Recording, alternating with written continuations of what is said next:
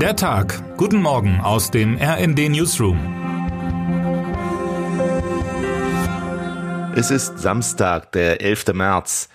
In Peking reckte Alleinherrscher Xi Jinping gestern die Faust. Als erster chinesischer Machthaber seit Mao hat er für sich eine dritte Amtszeit durchgedrückt. Von einer Wahl zu sprechen wäre makaber. Auf den 2952 Wahlzetteln im Volkskongress stand ja kein anderer Name. Ob im Saal oder auf der Straße, wer den Präsidenten in der Öffentlichkeit grundsätzlich in Frage stellt, wird von der Polizei verhaftet, berichtet RND-China-Korrespondent Fabian Kretschmer. Dem Demokratieverächter Wladimir Putin gefällt das alles. Noch schneller und gerlandiger als in früheren Zeiten wünschte er gestern dem lieben Freund Xi in einem offiziellen Schreiben alles Gute. Der wiederum gab Weisung, den Glückwunsch aus Moskau prominent in Chinas Staatsmedien zu verbreiten. Mehr denn je dominiert das düstere Diktatorenduo die Weltbühne. Das leise wachsende Entsetzen im Publikum interessiert die beiden Autokraten nicht mehr. Sie schaffen sich gerade ihre ganz eigenen Wirklichkeiten. Genau damit wachsen leider die Risiken für die Welt. Das bloße Vorhandensein großer Waffenarsenale wäre schon bedrückend genug.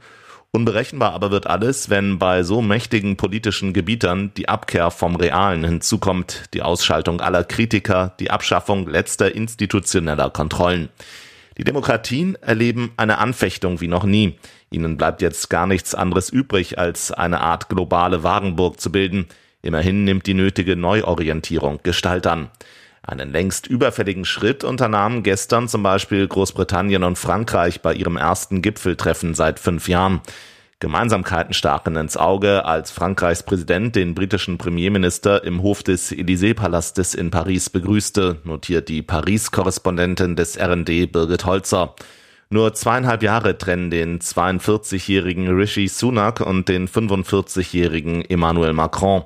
Beide sind Ärztesöhne, ehemalige Geschäftsbanker und Finanzminister lassen die beiden dynamischen Europäer jetzt auch mal die zwischen London und Paris besonders gern gepflegten Brexit-Verzicktheiten hinter sich. Nötig wäre es. Angesichts der Bedrohung von außen müssen die Prioritäten pragmatisch neu sortiert werden. Ein Ruck muss durch Europa gehen. Da hilft unter anderem eine neue Nähe der beiden europäischen Atommächte. Nötig ist auch ein noch engeres Zusammenrücken zwischen den Vereinigten Staaten und der EU. Präsident Joe Biden und EU-Kommissionspräsidentin Ursula von der Leyen haben dazu gestern Abend in Washington erneut einiges beigetragen. Ihr Treffen im Weißen Haus drehte sich um Details jüngster Handelsstreitigkeiten. Es ging hinter verschlossenen Türen aber auch um den weiteren Weg durch die gegenwärtige Weltkrise. Von der Leyen hat es im Kriegsjahr 2022 geschafft, die EU notgedrungen mehr denn je auch auf militärische Notwendigkeiten auszurichten. Ihre Integrationskraft gilt in Washington als enorm. Von der Leyen's Büroleiter Björn Seibert und Bidens Sicherheitsberater Jake Sullivan sind verblüffend eng vernetzt, zum Beispiel bei der Abstimmung von Sanktionspolitik.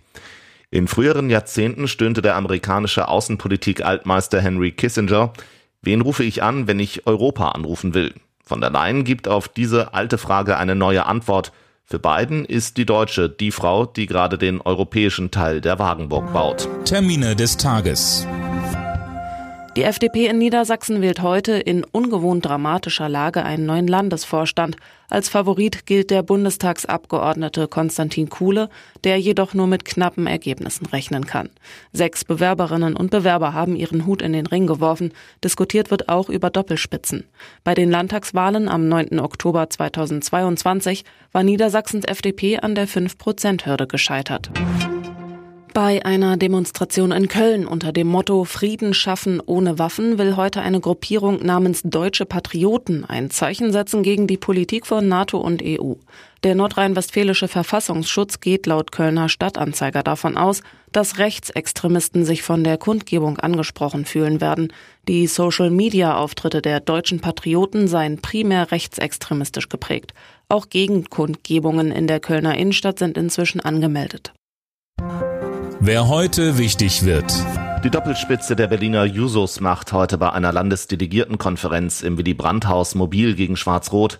Sinem Taschan Funke und Peter Maas raten der SPD-Landesvorsitzenden Franziska Giffey dringend davon ab, im Berliner Abgeordnetenhaus wie neuerdings geplant eine Koalition mit der CDU einzugehen.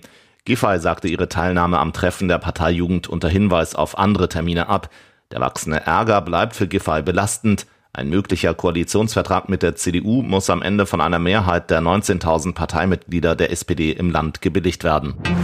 Und damit wünschen wir Ihnen einen guten Start in den Tag. Text Matthias Koch, am Mikrofon Tim Britztrup und Anna Löwer. Mit rnd.de, der Webseite des Redaktionsnetzwerks Deutschland, halten wir Sie durchgehend auf dem neuesten Stand. Alle Artikel aus diesem Newsletter finden Sie immer auf rnd.de slash der Tag.